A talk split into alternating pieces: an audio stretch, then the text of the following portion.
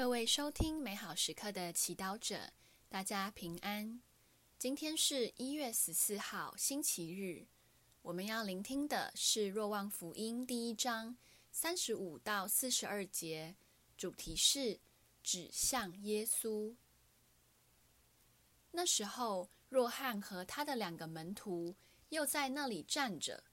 若翰看见耶稣走过，便注视着他说：“天主的羔羊。”那两个门徒听见他说这话，便跟随了耶稣。耶稣转过身来，看见他们跟着，便问他们说：“你们找什么？”他们回答说：“拉比，以及师傅，你住在哪里？”他向他们说：“你们来看看吧。”他们于是去了，看了他住的地方，并且那一天。就在他那里住下了。那时大约是第十时辰。西满伯多禄的哥哥安德勒，就是听了若翰的话而跟随了耶稣的那两人中的一个，先去找到了自己的弟弟西满，并向他说：“我们找到了默西亚，意即基督。”遂领他到耶稣跟前。耶稣注视他说：“你是若望的儿子西满，你要叫克法，意即伯多禄。”世经小帮手。若翰在约旦河对岸的伯达尼施洗，吸引了很多群众，也有人愿意追随他，做他的门徒。然而，当他看到耶稣走过时，若翰便为他的门徒引向耶稣，说：“天主的羔羊。”我们可以想象，两位门徒是在他的祝福下离开，改跟耶稣。这样的情景，在一般竞争激烈的事业、职场上是多么不可思议呀！大多数的老板会为了自己的利益，不愿让他们最好的员工离开，去加入别的公司。即便明知道另一家公司能带给员工更好的发展机会，然而若翰清楚他自己不是光，耶稣才是，而他的任务只是为光作证。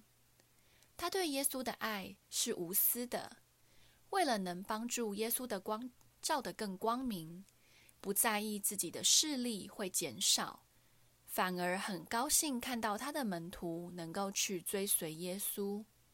同样，若翰对他的门徒的爱也是真诚的。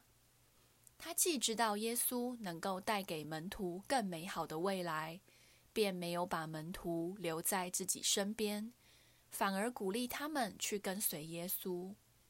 今天我们庆祝常年期第二主日。让我们反省：我们在平常的生活中是否有引导并鼓励他人去寻求耶稣，还是过着以自我为中心的生活，所言所行都是为了凸显自己的重要，得到别人的关注？当别人被高举或业绩成效比我们好的时候，我们是否能够为他们开心，还是心里满是酸溜溜的醋意？最后，我们能给自己最深爱的人最好的是什么？若翰知道自己能给门徒最好的，不是任何学问或帮助，而是对耶稣的认识。你是否把耶稣介绍给你最珍惜的亲友呢？品尝圣言。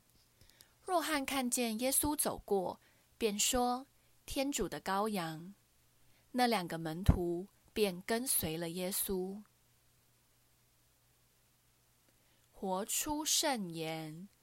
若你曾经认识到耶稣的好，不要吝啬和身边的人分享关于他的事。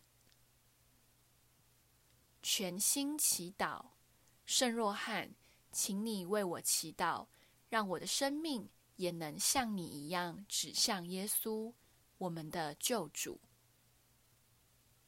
祝福所有美好时刻的祈祷者，今天活在天主圣言的光照下。我们明天见。